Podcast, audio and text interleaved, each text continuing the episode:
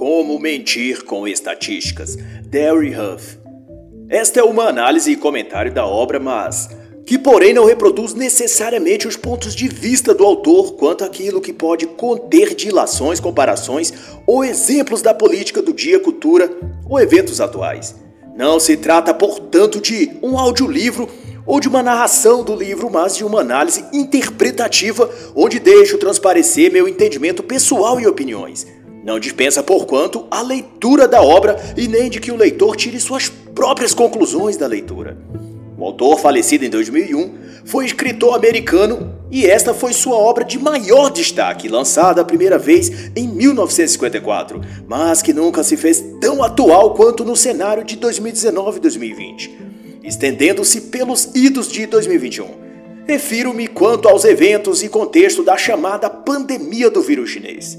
Esta obra é um marco no campo da estatística dos números, que pululam nas pesquisas de opinião feitas em todo lugar para medir o que as pessoas pensam sobre determinada coisa para avaliar intenções de votos numa campanha eleitoral, para quantificar a audiência de um programa ou, como virou moda, para justificar todo tipo de abusos que se queira fazer.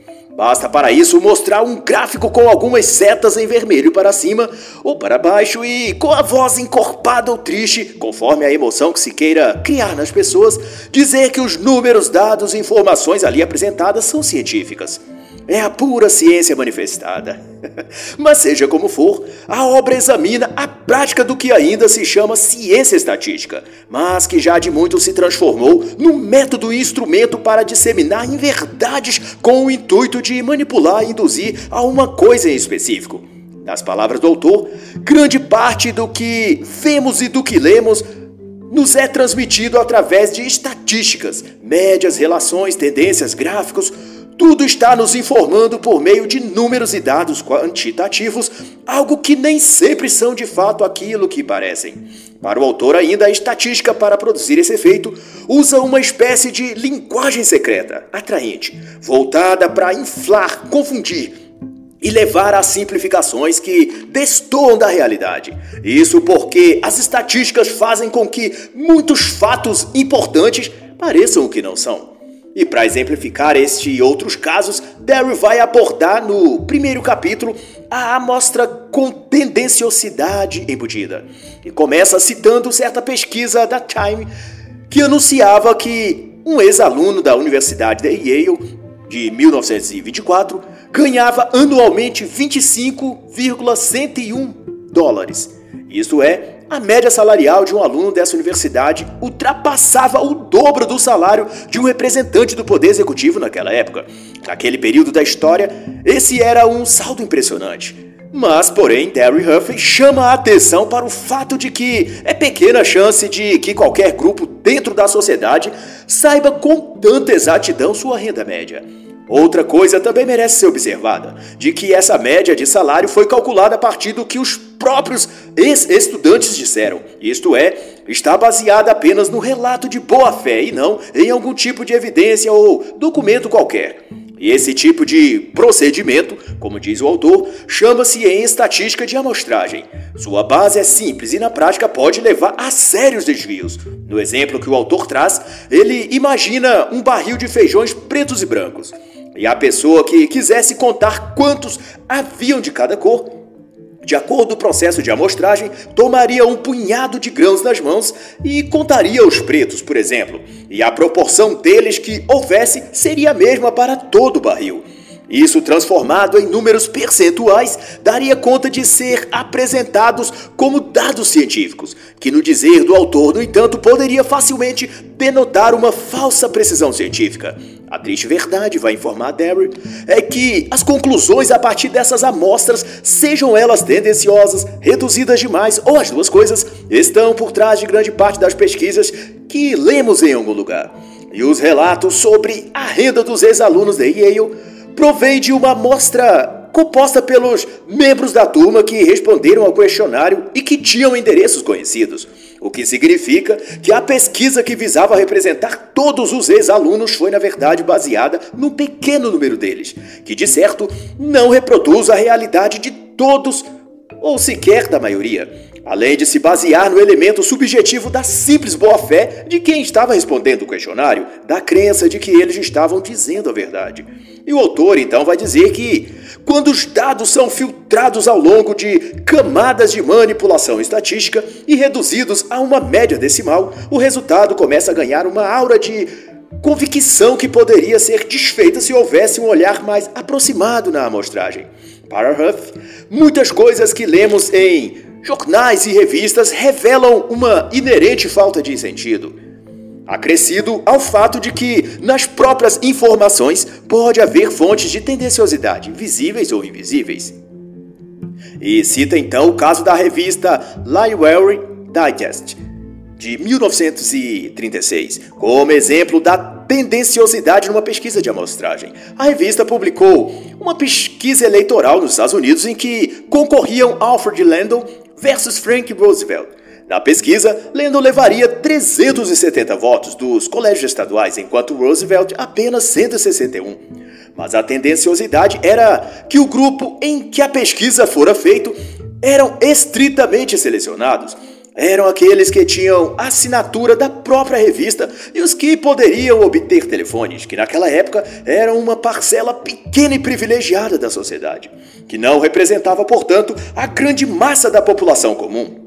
Mas uma vez que os números e percentuais eram divulgados, esses detalhes são omitidos ou pouco observados, e daí apenas os números finais, ganhador e perdedor, passam a importar, viram manchete.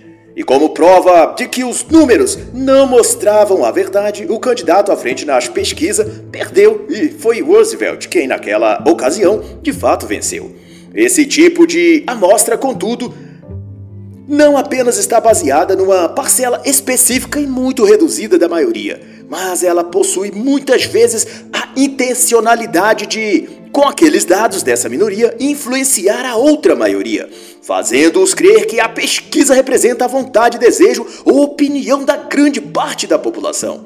Ela é tendenciosa, portanto, nesse sentido, de induzir as pessoas numa direção pretendida de quem produziu ou de quem encomendou aquela pesquisa, supostamente baseada em métodos científicos, na chamada teoria estatística. E por isso mesmo, o autor alerta que a operação de uma pesquisa de opinião acaba sendo, portanto, uma batalha contra fontes de tendenciosidade. As pessoas que leem os resultados, então, num jornal, TV ou revista, deve ter em mente isso. Nenhuma conclusão vai então aclarar o autor que diga que tantos por cento das pessoas são isso ou pensam aquilo deve ser lida ou acreditada sem que o leitor ou ouvinte pergunte a si mesmo também de quais pessoas esse estudo ou pesquisa está falando. Quantos e quais tipos de pessoas analisaram para chegar àquela conclusão?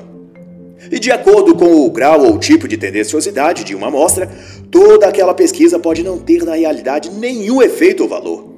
E no capítulo segundo, o tema será a média bem escolhida e abrange aquilo que, em estatística, é chamado média ou média estatística, como preferir. E o ponto em questão é que os mesmos dados os mesmos números extraídos dos mesmos grupos pesquisados pode fornecer médias bem diferentes.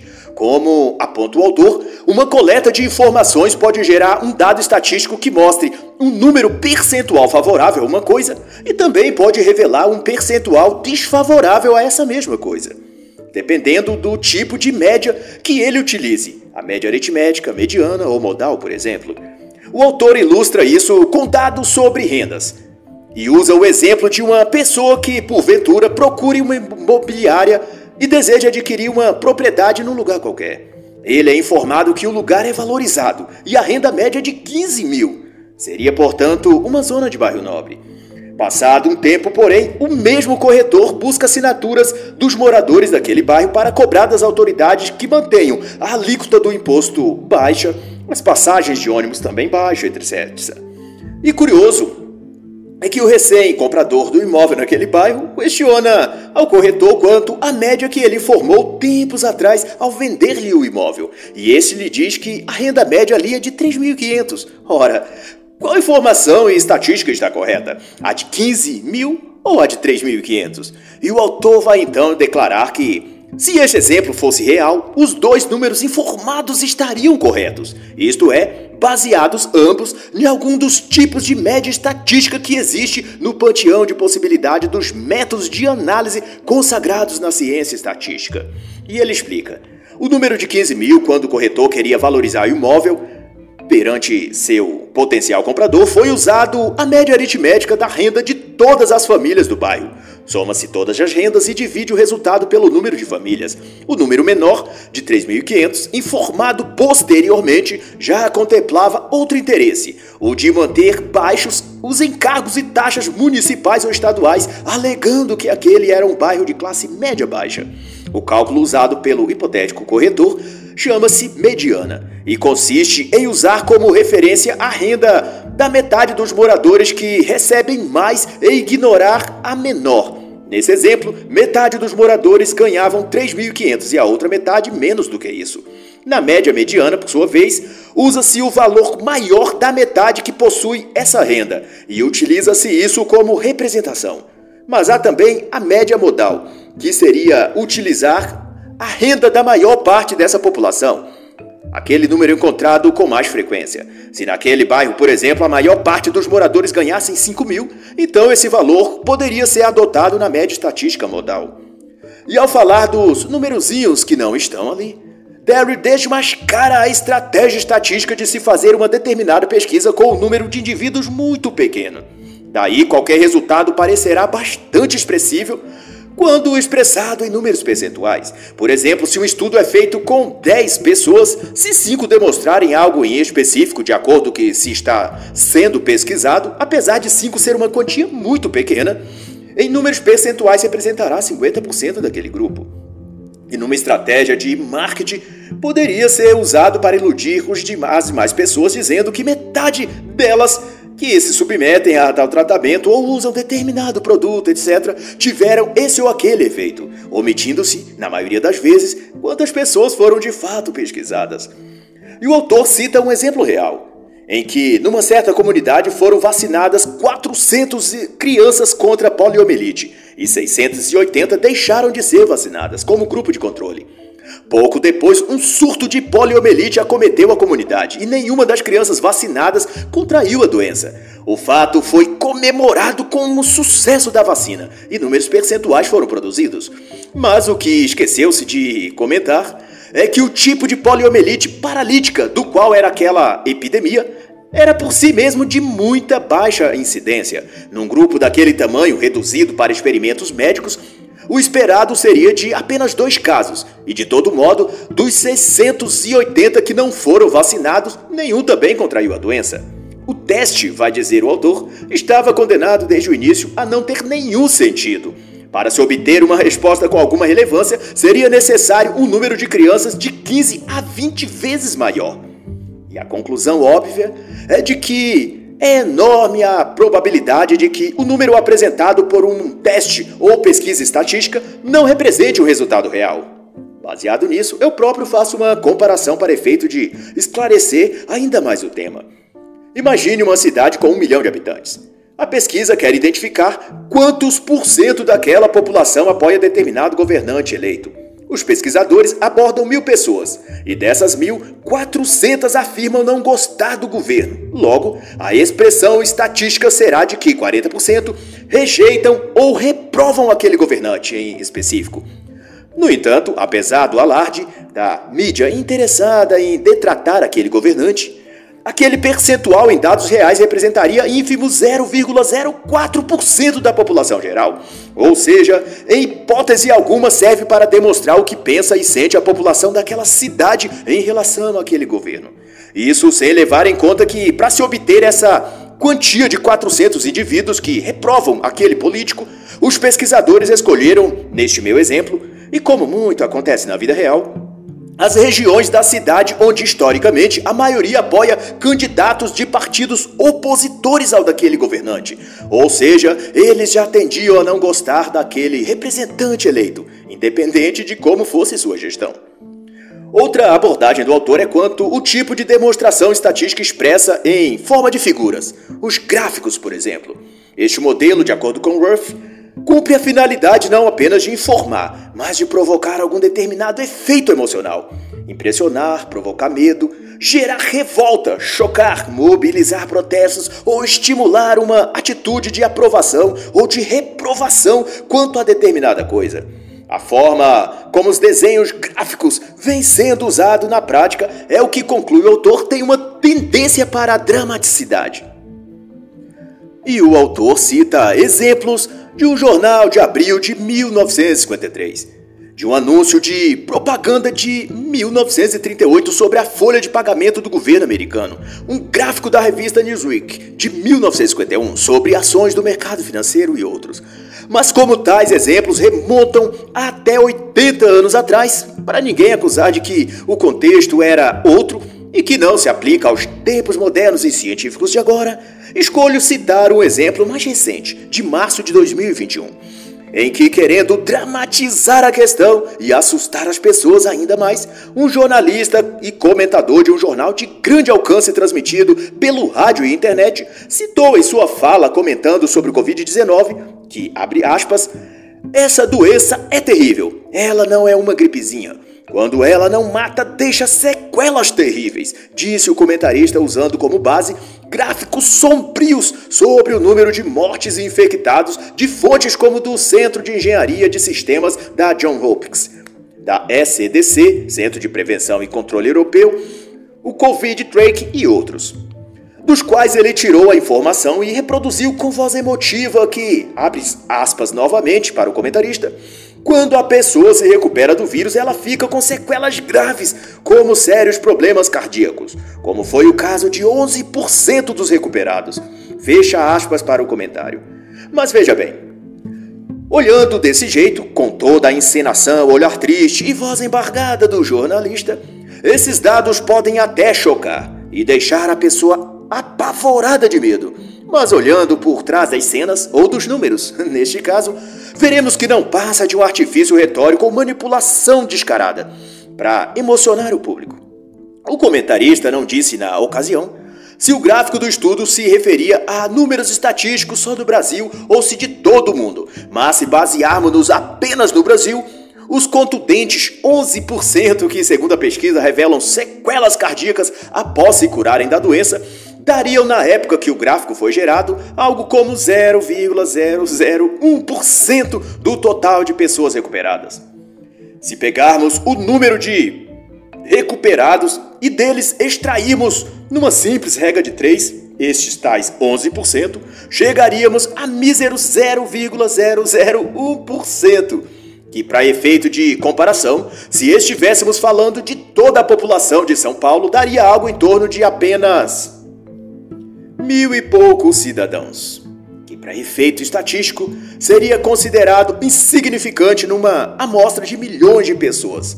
Isso sem contar que, se a média considerada no estudo tiver sido a mundial, o número de zeros antes do 1 um seria então ainda muito maior, tornando o estudo praticamente nulo. Sem mencionar que na então pesquisa não é informado os graus de gravidade desses alegados problemas cardíacos, que não são os mesmos em todas as pessoas. Eles podem variar de leve a grave, como vários problemas cardíacos normais, por assim dizer. Mas de todo modo, se a intenção é chocar, apavorar ou algo do tipo, como diz o autor, os gráficos e quem os apresenta pode cumprir bem esse papel Ninguém entende os efeitos da enganação, como diz o autor. Se alguém com o olho já avisado não lhes avisar sobre as lacunas que tudo aquilo possui e que faz propositalmente um número pequeno parecer um número grande, uma subida pequena se tornar uma subida grande, ao menos visualmente. E mais ainda, Darren Huff vai dizer que quanto mais um gráfico Pesquisa ou estudo de amostra estatística demonstra querer dramatizar a informação que ela apresenta, mas provável é que o estudo ou a amostra esteja sonegando ao público alguma importante informação.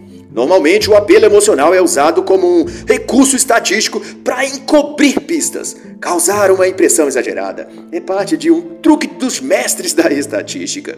E a intenção é enganar o olhar desavisado que, chocado ou assustado com a informação daquele gráfico ou estudo, não prestará atenção à fragilidade das próprias informações que são passadas naquela estatística. A impressão visual é sempre mais dominante, vai afirmar o autor. E para isso servem os chamados gráficos pictóricos em estatística, ou desenhos gráficos. Modelo pizza, barras, colunas paralelas, setas coloridas são artifícios visuais comumente usados para preencher o espaço no imaginário das pessoas que somente os números estatísticos não podiam fazer. O número pode dizer uma coisa, e uma imagem pode dizer outra. É a dedução que se faz. E nas palavras do autor, quando a imagem exagera o fato, a história parece mais atraente. E para introduzir o capítulo seguinte, eu logo inicio com a indicação de uma brilhante obra que tem muito a ver com o que será abordado. O Sinal e o Ruído, porque tantas previsões falham e outras não, de Nate Silver, estatístico e matemático americano e autor best-seller. Sobretudo o capítulo 12, de tema Um Clima Saudável de Ceticismo, e na página 430 da edição da Intrínseca 2012, que vai tratar sobre estimar a incerteza. Então, o autor vai dizer, se referindo ao método ou princípio que seguem muitos daqueles que produzem modelos estatísticos, se você não consegue provar o que deseja, vai dizer ele, demonstre alguma outra coisa e finja que são equivalentes. Em análise estatística, isso é chamado número semi-ligado e consiste, grosso modo, em criar um choque entre duas estatísticas diferentes que, à primeira vista do espectador, pareçam similares entre si ou que uma comprova a outra. Exemplo disso, desse artifício sorrateiro de intercalar pesquisas diferentes como se fossem uma coisa só, foi demonstrada pela revista This Week em que registra em um artigo uma conclusão sobre o que poderia acontecer com alguém que sofresse um capotamento com o veículo a 110 km por hora. Segundo a matéria, se você sofresse um acidente entre as 7 horas da noite, teria mais chances de morte do que se o acidente fosse às 7 da manhã. Todavia, usava-se como comprobatório um estudo estatístico verídico, contudo, e revelava apenas que o número de acidentes fatais com veículos ocorriam por volta do horário das 7 da noite. Mas esse estudo em questão fora feito em outra ocasião e para outras finalidades, e que nada dizia a respeito da velocidade do veículo e nem do tipo específico de acidente, se colisão, atropelamento, capotamento ou outro. Desse modo, o dito fica pelo não dito, como diria minha mãe lá no interior. e por isso, eu posso destacar aqui um exemplo bastante simbólico e atual e que ocorre regularmente perante nossos olhos e muitas vezes não nos damos conta da manipulação por esse método estatístico de fazer algo parecer verdade por aproximação de estatísticas diferentes. Veja, frequentemente é noticiado uma pesquisa em que revela que o número de reprovação do governo Bolsonaro aumentou tantos por cento. Mas observe que não é revelado, via de regra, em que parte do país foi feita a pesquisa, se no domicílio eleitoral de um candidato ou partido opositor, nem se o índice de reprovação se refere a um tema específico, economia, saúde, relações exteriores. Mas bem, em seguida, é mostrado a pesquisa em que a pandemia vem vitimando mais pessoas. E é claro, um gráfico com setas vermelha ou preta vai ilustrar a fala enternecida do apresentador, apontando o assustador crescimento do número de mortes de infectados ou de leitos hospitalares ocupados. E por analogia, uma e outra coisa será relacionada no imaginário do espectador. Ele terá a impressão de que a rejeição ao governo e as mortes por Covid estão relacionadas e, portanto, só pode ser culpa dele que as pessoas estão morrendo. Agora veja que o artifício é tão sutil que a pesquisa sobre a reprovação do governo por estar separada pode também ser associada a qualquer outra pesquisa e parecerá igualmente ser uma comprovação do que quer que aquela pessoa ou jornal queira fazer parecer. Por exemplo, tire a pesquisa sobre as mortes da pandemia e no lugar noticie essa. Dólar cai e as bolsas financeiras amargam prejuízo. Isso pode afetar as exportações brasileiras e gerar queda no PIB ainda no primeiro semestre, revela estudo. Em seguida, noticie a mesma pesquisa de que a reprovação ao governo aumenta. De acordo também as pesquisas. Viu? vai parecer que ambas coisas estão relacionadas e fazem parte de uma mesma coisa, de um mesmo dado estatístico. E é assim que tanto a opinião pública quanto o senso comum são construídos e manipulados perante a sociedade, utilizando elementos científicos da pesquisa estatística. Por isso, não se apresse em crer ou conjurar que a ciência deve ser a única voz a falar em seus ouvidos. Tenha cautela. Nem sempre os números são tão exatos quanto fingem ser. Às vezes, os números que respaldam determinado estudo científico estão mais para numerologia esotérica do que para a tese científica. E Darren Huff cita um outro exemplo: a estatística usada na campanha eleitoral de 1948. O Partido Republicano divulgou na ocasião que em 1942, quando seu candidato foi eleito, o salário dos professores era de 900 dólares. Isso baseado nos dados da pesquisa que uma comissão específica havia feito. Foi também informado que pouco depois os salários dos professores eram de 2.500 dólares a pouco mais de 5 mil dólares. Convém dizer, todavia, que ambos números estão corretos, mas, porém, não mostram como fica parecendo que aquele governo havia elevado o salário dos professores.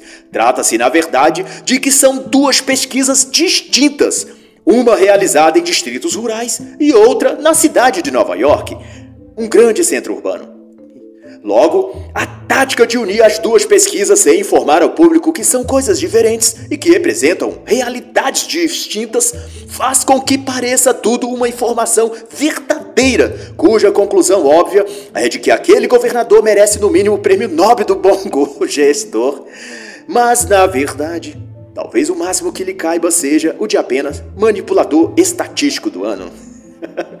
e então vai dizer o autor que a falácia é um recurso bem antigo, mas tem forte tendência a surgir em materiais estatísticos, disfarçada por uma confusão de números impressionantes, de tal que, ainda nas palavras do autor, o moinho estatístico vai processando tantas falsas verdades e, por conseguinte, afastando-se das evidências que o bom senso encontra cada vez menos espaço para adentrá-las, até que reste ali nenhuma sequer indício de verdade, e de tão distorcidas, invertidas e emaranhados que se tornam os dados estatísticos de muitas pesquisas, que ignorá-las vai se tornando a atitude mais psicologicamente saudável, ao passo que dar a elas crédito se torna por si só um sinal de problemas psicológicos da parte desse indivíduo.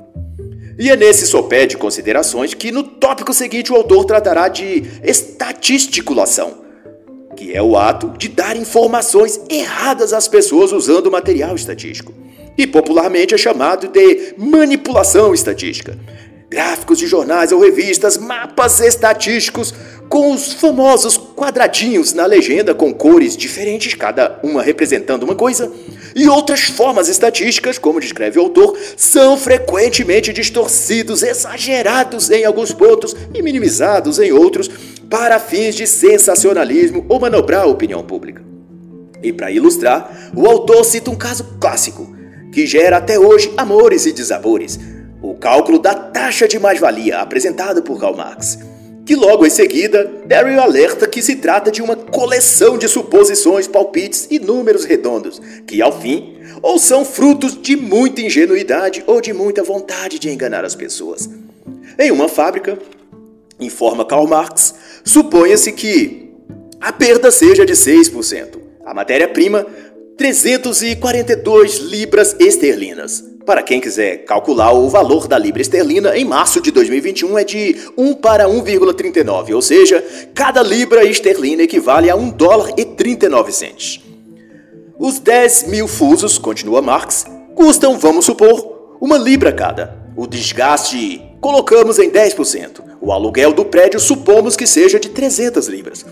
E não se preocupe se parece um tanto especulativo demais para um cálculo estatístico econômico. Aguenta aí, porque fica ainda pior. O próprio Marx mesmo informou que esses seus dados foram oferecidos a ele por um fiandeiro de Manchester. Então, Marx elabora o cálculo. A taxa de mais-valia, diz ele, é, portanto, 80 para 52, que é igual a 153,8461%. para um dia de 10 horas, isso dá de trabalho necessário 331 para 33 horas e 62 para 33 de trabalho excedente. E Derry Huff conceitua que dados percentuais são um campo fértil para confusão estatística, e quando associados a números decimais, até dão uma impressão de precisão e racionalidade, mas inúmeras vezes só escondem sua tentativa de blefe ou de enganar as pessoas. E esse tipo de informação estatística, que aglutina porcentagem, números decimais e números redondos, gera uma ilusão de confiabilidade, mas que, se colocado sob depuração, revela muitos erros que sugerem serem propositalmente elaborados para distorcer a realidade e confundir as pessoas. Hum. Repare então uma publicação do The New York Times quanto a um cálculo salarial de trabalhadores em Indianapolis a depressão hoje sofreu um duro golpe por aqui, diz a reportagem. Encanadores, embolsadores, carpinteiros, pintores e outros filiados ao sindicato receberam um aumento de salário de 5%. Isso devolveu aos homens um quarto dos 20% de corte que eles tiveram no inverno passado. Você entendeu? Mas se você não entendeu, você não está louco. É que esse tipo de construção estatística é feito mais para ocultar do que para revelar e, se examinados, demonstram erros de cálculos ou nulidade daquilo que afirma toda numerologia, como esta exposta pelo New York Times. E ao desmascará-la, Derry explica que, dado um salário de 10 dólares por hora, um corte de 20% o levaria para 8 dólares. Um aumento de 5% sobre isso seria de 4 dólares, que então não representaria um quarto, mas um quinto do corte. Em suma, o aumento de salário seria nada mais que uma restituição do que foi cortado do salário destes trabalhadores no ano anterior. e assim tudo demonstra que a ciência estatística, os números gráficos e citações percentuais, alegadas como científicas, precisam ser recebidas com o adequado teor de cuidado e dúvida, pois facilmente podem significar não a expressão de um fato da realidade, mas uma cortina de desinformação. E assim encerra a análise da obra Como Mentir com Estatística, de Derry Huff.